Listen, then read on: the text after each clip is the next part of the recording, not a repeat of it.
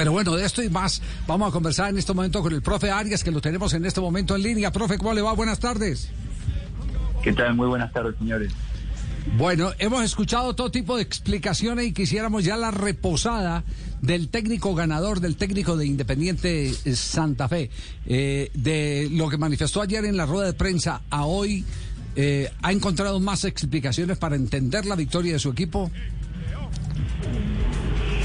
Y hay explicaciones eh, mirando los rendimientos de, de mis jugadores y, cómo reaccionaron, no solo anímicamente, sino futbolísticamente, para tener una explicación. Pero no hay duda que los partidos son momentos, Y cuando. Y son momentos que llevan una emoción implícita, aparte del raciocinio, de lo que pueda pensar, del consciente. Este, está la emoción. Y emocionalmente mi equipo reaccionó muy bien eh, han parado, claro, en que, encontró, encontró rápida respuesta a, unos muchachos que habían entrado en cancha. Entonces eso, claro, potenció todo, yo creo. Es la explicación. Después, la explicación es que los cambios son se hacen buenos si los jugadores andan bien y se hacen malos si los jugadores no andan bien. Y bueno, ayer, gracias a Dios, los jugadores hicieron que, que pareciera que los cambios los hice bien. Sí, ¿quién era, quién era Otto Gloria era el que decía, en los cambios pasa de bestia a bestial o de bestial a bestia, ¿cierto? Sí, uno, uno el otro día me dijo que, que, había una persona que eh, yo no lo había escuchado en un programa me pusieron, dice, Alfred Potter, el mago, y y yo le dije, bueno, hay que tener cuidado, le digo, porque en esto pasamos de mago al conejo que lo agarran de la oreja y lo sacan Lo sacan del sombrero. Es, verdad. Sí, esa, esa, es la realidad, sí, esa es la realidad de los directores técnicos. Todavía, sí. Y todavía peor, un conejo negro lo dejan a uno. Oiga, veo, que sí. veo que los magos siempre tienen conejos blancos, ¿no? Oiga, eh, pesa, pesa mucho la experiencia en este tipo de reacciones de los jugadores que tiene, por ejemplo, un tipo como Carlos Sánchez, como Morelo, eh, son, son, son los promotores del contagio o, o, es la juventud? Ayer yo creo que necesitamos de ambas cosas. Eh, estaba la experiencia en cancha y, no nos alcanzaba, porque claro, la experiencia no, no, nos da el, roce, la espalda para recibir los silbidos cuando las cosas no salen, ¿verdad? Ayer a, a Carlitos Sánchez hace un par de partidos que que no le están saliendo las cosas cuando en algunas jugadas en que, no puede salir jugando. Pero él tiene la espalda y tiene la experiencia y lo que yo le digo, Carlos, este, eh, vos tenés que escribir un libro, siempre le digo lo mismo, vos, vos sos el ejemplo que necesita la juventud colombiana acá del fútbol. Él fue a un país como el mío en el cual las cosas no te las hace nadie fáciles, y menos a un muchacho que llegó de Colombia, eh, y mire lo que logró. Ayer yo le digo, ¿y dónde te fuiste después de Uruguay? Me dice a Francia. Y de Francia me dijo a España. Y de España a Inglaterra. De Inglaterra otra vez a, España o Francia. Nada, no, a la selección. Eh, tiene para escribir un libro, Carlitos, de ejemplo de, lo que un jugador y la humildad que tiene, del esfuerzo, no falta un entrenamiento. Claro que la experiencia, igual que Wilson, importan, pero no nos alcanzaba ayer. Y ayer la juventud que le pusimos ahí adentro entró y la verdad que hizo la diferencia. buena mezcla. Es, sobre Carlos Sánchez, un detalle puntual del partido. Eh, usted sabe que uno, eh, en la tranquilidad del, del, sofá, viendo el partido por televisión, eh, encuentra algunos detalles que a lo mejor son muy personales, muy propios, que no representan la misma realidad para, para todos.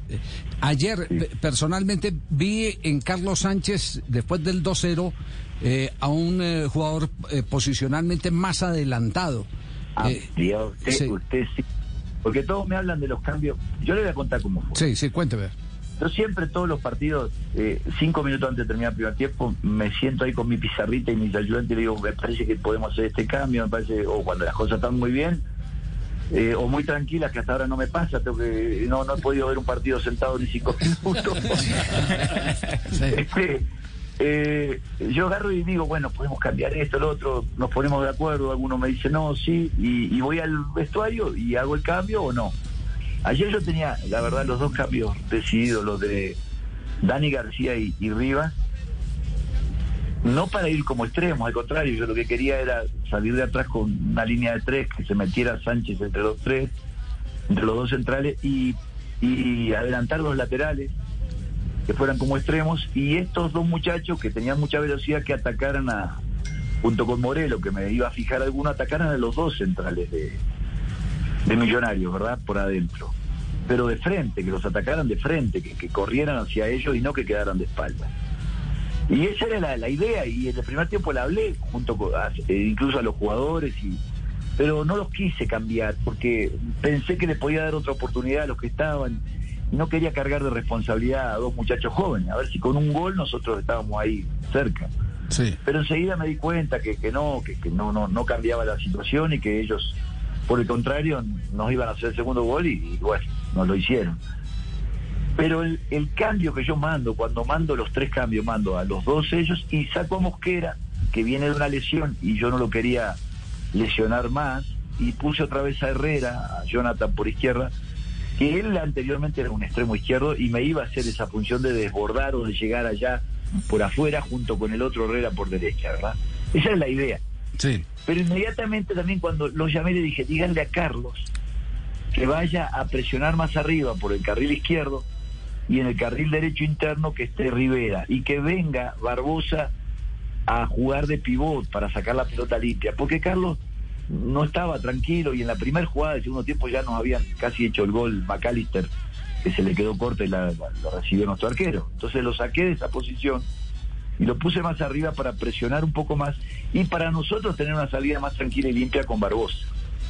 Nunca, de- debo confesar, yo no lo puse ahí para que fuera y presionara en la pelota del primer gol y que después metiera la pelota del tercer gol, que Sánchez es fundamental en esas dos jugadas. Yo nunca pensé una cosa así, si no, Sí. sería, eh, la verdad, un adivino. Eh, lo, puse, lo la verdad, protegiendo al equipo y a él mismo de, de- de un par de errores que había tenido en salida. Y tratando de que aprovechar su experiencia a presionar al rival ahí cerca del área. Esa es la verdad. Ya. Profe, ¿por, por qué el lado izquierdo? Eh, le hago la pregunta, la gente la gente dirá, bueno, usted quiere pues que le revele, el profe Arias le revele todos los secretos del partido. Eh, hay algunos La- que ¿qué se... lado izquierdo- Sí. ¿Qué lado izquierdo quién? Sí, eh, no, no, lo digo, lo digo porque bueno, de- eh, eh, conozco eh, de jugadores, de jugadores eh, que han pasado por sus manos que eh, lo tiene usted como un técnico muy sensible en la observación del rival y que muchas veces usted mandó a apretar a los que menos saben en la salida. Perdón, a los que más saben en la salida para que la pelota quedara en los que menos saben y pudieran recuperar más fácil. Sí, eso lo hacen desde el año 40, creo, más o menos. Ajá. Pero sí, es verdad, uno intenta. Hoy día hay muchos estudios y nos estudian a nosotros y nosotros tratamos de estudiar al rival. Yo trato siempre de pensar primero en los míos, ¿verdad? Sí. Pero, como le digo, eh, el lado izquierdo del rival, más que nada porque eh, Millonarios no cambia, vamos a decir, la, la manera de jugar, vaya ganando o perdiendo, ¿verdad? Es algo muy loable y muy elogiable, pero que también a veces se expone a lo que pasó ayer. En cuanto a que Alba seguía yendo, yo y lo veía muy cerca mío, porque como estaba ahí, de mi lado, y lo veía que venía y pasaba, y venía y pasaba. Entonces, eh, quizás el otro también iba, pero no fue así, fue más que eh, Millonario nos cargó más por el lado derecho.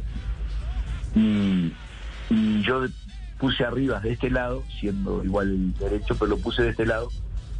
Eh, y puse a Puca Herrera, que es Jonathan Herrera, también cargué este lado izquierdo, porque yo pensé que, que podíamos en- encontrar alguna solución a ese, a ese, a que nos atacara Alba y nosotros al mismo tiempo le pudiéramos agarrar en algún momento la espalda, ¿verdad? Pero, pero a ver, hoy es fácil decir, sí, cuando sale, sale todo bien, pero mire que la mayoría de las veces no me sale nada. Con, los- con los mismos cambios. Sí, quiere- quiere que- ayer, sí. hicimos, ayer hicimos un gol y una jugada que habíamos practicado, yo creo que hace como tres partidos, creo que fue a ver para quién fue que la practiqué. Ah, para sí, para Unión Magdalena, porque ellos jugaban con línea 5 y yo quería romper esa línea, bueno. Y la practiqué hace tres partidos y no salió nunca, la verdad, la practicamos la semana. Y ayer salió sola.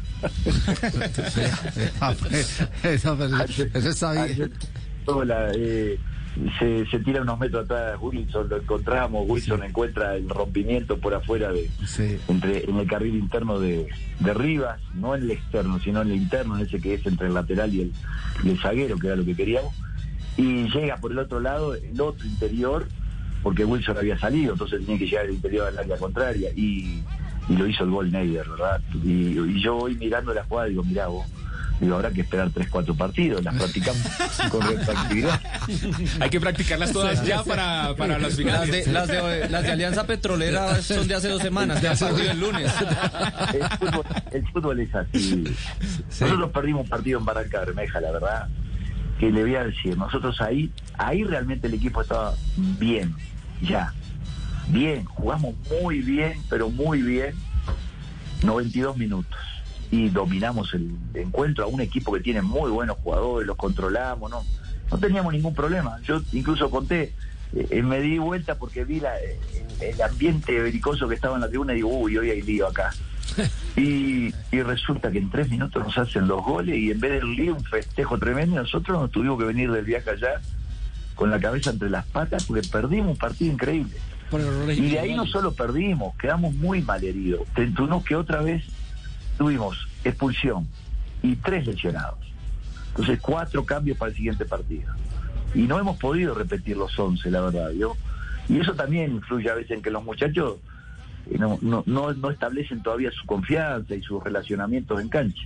Pero bueno, el resultado nos está ayudando, ¿vio? que pero no hay que negar la realidad del juego. Nosotros todavía tenemos que jugar mejor, tenemos que jugar mejor. Bueno, espero que estén aprendiendo todos los que están escuchando al profesor Eduardo Arias esta clase. Alfredo. Alfredo Arias, eh, Alfredo, Yamil, Alfredo, me sigue faltando la memoria, Yamil, es Alfredo Arias, no Eduardo Arias. Alfredo Arias. Pero Sí, no, él tiene razón. Ese sí que sabe, Eduardo. ese Eduardo. Lo salvó, lo salvó, lo salvó, lo salvó el entrevistado. Esto es, esto es cortesía Eh, gracias, Yamil, muy amable. Profe, profe Arias, no todo es color de rosa y cinco expulsiones lleva en su equipo en 16 fechas. ¿Cómo trabajar esto? Otra vez Jonathan Barbosa, por ejemplo, que lleva dos expulsiones. Sí. Y Jonah me jura que él no, no lo toca, pero es más que nada, más que nada la imprudencia, ¿verdad? Eh, más que nada la imprudencia, yo creo. Él, él, y, el otro día lo de Herrera. Herrera va a una pelota que nosotros no tiene necesidad de ir a tan, tan fuerte ahí abajo, pero yo creo que es las mismas ganas que están poniendo para dar vuelta a partidos lo lleva a exagerar en algunas jugadas y que, que nos estén expulsando, porque eh, ha pasado eso, ¿vio? Y bueno, la- lo que uno puede entrenarlo no lo puede entrenar, lo que puede es hablarlo y, y hacerle entender al jugador que cada vez que, a ver, el fútbol desde hace mucho tiempo se habla de la superioridad numérica, cómo creo superioridad numérica o por afuera o por adentro, en defensa o en ataque. Si usted se pone en inferioridad numérica naturalmente, le está dando todo lo que usted entrenó, se lo está dando al rival. Y no solo eso, que todos los rivales en Colombia, todos, todos, por una cuestión de, quizás en mi país no pase tanto, no se sufra tanto el 10 contra 11. Pero acá todos los rivales bajan la pelota y empiezan a jugar y a jugar y a jugar y se la pasan y se la dan. Y, y claro, los 10 que quedan adentro quedan fundidos. Y no solo quedan fundidos para ese partido, para el, para el próximo también. Eh, es una cuestión que, que vamos a volver a hablar y que tiene que ser de responsabilidad. No podemos, no podemos quedar con 10 en un fútbol que antes sí usted ganaba con 10 los partidos, ahora no, ahora te los gano. Eh, la verdad es, es, es una lástima, una lástima que estos muchachos se castiguen, a- se autocastiguen, ¿verdad? Qué bien, profe. Profe, buen partido, buen partido para los hinchas, buena celebración con los hinchas y también me ha llamado mucho la atención su solidaridad con el profe Gamero y con el fútbol de Gamero. A ver, le voy a confesar que la, la primera que me lo hizo notar fue mi señora. Dice, ¿qué estabas haciendo allá? Nunca te vi corriendo. Yo creo que ni, ni cuando salimos campeones fui a, a correr a... Lo ¿Hizo que la vuelta yo- olímpica? Claro, una cosa que ahora me da mucha vergüenza. Eh, la verdad, la verdad le cuento, yo fui a saludar a mis jugadores. Y claro, habían dos o tres que tuve que llegar hasta la tribuna de enfrente porque se habían sacado, estaban festejando con ellos. Y ahí, claro, la gente me ve, me saluda y yo los saludo. Y ya se sumaron otros, otros, otros a sumar. Y yo ya como niño chico estaba loco de la vida, iba saludando como reina del carnaval. una vergüenza, una vergüenza lo que hice, pero bueno, trataré de que no se repita. Que gane sí, pero que no se repita eso. Y lo otro, eh, porque a mí alguna vez me ha pasado, vio que, que claro, era el mago y, como le dije, me agarraron de las orejas y me sacaron de la galera y nada. Entonces, eh, yo trato desde mi lado, primero que, que es la verdad, siento admiración por el juego de Millonario y especialmente por el profesor Gamero, porque aparte no se limita a Millonario, ha salido campeón en, en casi todos los equipos que ha ido. Este, entonces, eh, cuando nadie, el puesto de este, este puesto que tenemos, señor, hoy es muy concurrido, pero normalmente es muy solitario. ¿no? Incluso cuando se festeja a veces es solitario, porque el jugador no se anima a venir a darle un abrazo y dice, para que no digan que es alcahuete. Eh, y cuando pierde, bueno, ni que hablar, eh, olemos muy mal. O sea, quedamos en el rinconcito ahí esperando a ver que hagan encuestas, eh, se debe ir el técnico, no se debe ir el técnico. este, ahí les tiré un palito, ¿vio? Nos dañó la encuesta. Ahí les tiré un palito. Imagínense que cada uno de nosotros en el mundo, yo a veces digo, los que hacen las encuestas o que ponen esos titulares ¿no? en los programas, que está bien, eh, yo entiendo el juego, es para, es para la audiencia, para que la audiencia tenga que contestar, pero imagínense y, y ponerse en el lugar, decir, si cada uno en su trabajo, cada vez que hace algún error, que yo me imagino que todos hacen algún error en, en el diario, ¿verdad? No solo vayan, no, no le digo 10.000 personas a insultarlo, sino eh, tres- 13, 10, 14. Y todavía después hagan encuestas si tiene que, al otro día usted tiene que llegar a su trabajo y decir, pa, ¿me echarán o no me echarán? Porque eh, a alguien se le ocurrió hacer una encuesta y bueno, están votando y está. Van a, los directivos escuchan y me echarán o no me echarán. Imagínese cómo funcionaría el mundo. Un caos. Sí. Un caos. Entonces a veces dicen, ¿por qué el fútbol no? Y porque, escuchame, si no, si esas cosas existen en el fútbol, es difícil, es muy difícil lograr que un equipo juegue como el millonario. Lo logra un muy buen técnico y aparte el tiempo. El tiempo. Dos años y medio más o menos. De tener los mismos jugadores, la misma idea. Eh, discúlpenme, otra vez les di palo, pero no era mi intención. Sí. No, no, no, no, tra- tranquilo, que no, no todos estamos en esa, en esa misma línea. Yo, Yo- por ejemplo, en el tema de las encuestas estoy perfectamente de acuerdo con usted y, y he sido, eh, digamos, de cierta manera enemigo y me he enfrentado a directores de noticias Ah. cuando han querido, después de una derrota, montar el show de se debe ir o no se debe ir el técnico. Me parece que eso es infame. A mí particularmente me parece que es infame y siempre, y siempre me he opuesto a eso. Sí, yo lo dije con humor, pero lo dije y usted entendió que dolido, ¿no? Porque lo he sufrido y porque Sí. lo han sufrido colegas. Y cuando nos vamos, usted sabe que yo siempre digo, nosotros no tenemos tantas oportunidades de trabajo, ¿verdad? Porque eh, hay muchísimo más técnicos que, que- que equipos en el mundo. Y, y usted sabe que eh, yo me acuerdo que de chico yo escuchaba la frase, ¿no? Cuando crecíamos, usted se acuerda que de chico eh, era muy importante, decían, el trabajo dignifica. Yo Sí. me acuerdo de esto que lo decían mis abuelos, mis padres. Era una cuestión que eh, en aquellos tiempos donde cuando el esfuerzo era primero y después el- el- la recompensa, yo que hoy día eh, el mundo va al revés, o sea, primero queremos la recompensa y después el esfuerzo, que es lo que nos, nos limita en muchos casos. Este, pero bueno, es el mundo que toca. Eh, nos decían lo de lo dignificar, y es verdad, un ser humano cuando pierde su trabajo y cuando no lo consigue, es difícil enfrentar la cara de, sus amigos, de su familia que tiene que mantener. No es fácil. Nadie toma en cuenta. Creen que en el fútbol uno pierde el trabajo y no pasó nada. Es un juego y chao. No. Te quedas sin trabajo y te quedas con la duda de si vas a poder seguir trabajando. Y, y- y lo otro, no pierde el trabajo uno, pierde el trabajo cinco o seis familias. Yo estoy de acuerdo que cuando uno no gana se tiene que ir, ¿verdad? Yo soy el primero en irme cuando no gano. Pero montar encuestas, la verdad, para que alguien pierda un trabajo, a mí me parece Sí. fuera de lugar. Ujú. Y lo dije en algunos lugares, en otras partes, y acá también lo voy a decir. Cuando veo una encuesta de eso, me parece, la verdad, eh, que la persona que la hace nunca le han montado una encuesta para nada. Y a que se la monten se va a dar cuenta cuánto duele. Eso, con la misma moneda, que le paguen con la misma Sí, moneda. sí, no, sin ninguna duda. No, no, no es en, en ninguno de los casos es válido. En ninguno de los casos es válido el- el- el- ese tema de encuestas en un momento de dolor. Porque es en un momento de dolor, porque usted está jugando es con la frustración, sobre todo en un deporte como es el fútbol, que está lleno de pasiones, con la frustración de un hincha que salió eh, aburrido de- del estadio. Pero a ese mismo hincha pregúntele dentro de 15, 20 días. Y- Cuando el equipo gane. Y cuando el equipo gane, y ya claro, el como, decíamos el otro día, que los mismos que te putean son los mismos que después te victorian. Y el peligro, y el que Sí. representa para la integridad de una Y persona. para la familia, porque es que del masas. técnico Sí. está la esposa, están Yo los hijos. nosotros- Sí.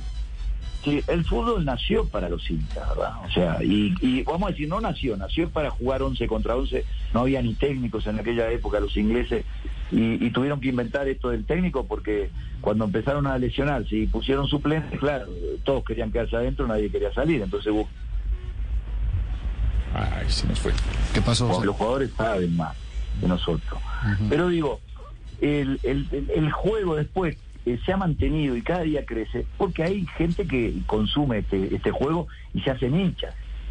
Entonces yo entiendo el, rol del hincha, eso sí, lo que no entiendo es que, eh, a ver, yo, yo no creo que en ninguna materia del periodismo alguien eh, les enseñe que tiene que hacer una encuesta para que alguien pierda un trabajo. O sea, no creo que exista eso. El periodismo nació de otra manera, o el que yo conocí en mi tiempo, que yo jugaba.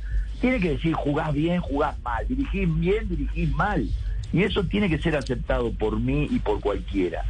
Pero cuando alguien propone una encuesta de si debo perder mi trabajo, yo no la acepto eso. O sea, esa persona ya para mí no no no es lo que yo quiero cerca mío, ¿entiende lo que quiero decir? Sí, tema bien interesante este. Profesor Arias, un abrazo, muchas gracias eh, y, y de nuevo pues nuestra felicitación porque no es fácil remontar eh, en un clásico que parecía liquidado, eh, remontar en tan corto tiempo, en menos de 10 eh, minutos, tres goles. Gracias por, por, la eh, clase. compartir la Y- clase, sí, ya- como ya dice la- ya Yamil. tenemos que despedir, Acuerde es. Alfredo Arias, Yamil, Ya, es el profesor. Alfredo. Ruge en la La tabla. emoción. No Alfredo, parece usted hincha de Santa Fe. No, por la emoción. Es la emoción. Está nubilado. Clase, clase de semi. ¿Qué dice, profe? Le doy saludo a Eduardo de su parte. chao, chao, profe, gracias. Profe Arias. Muy bien. El profe Alfredo Arias, el técnico de Independiente Santa.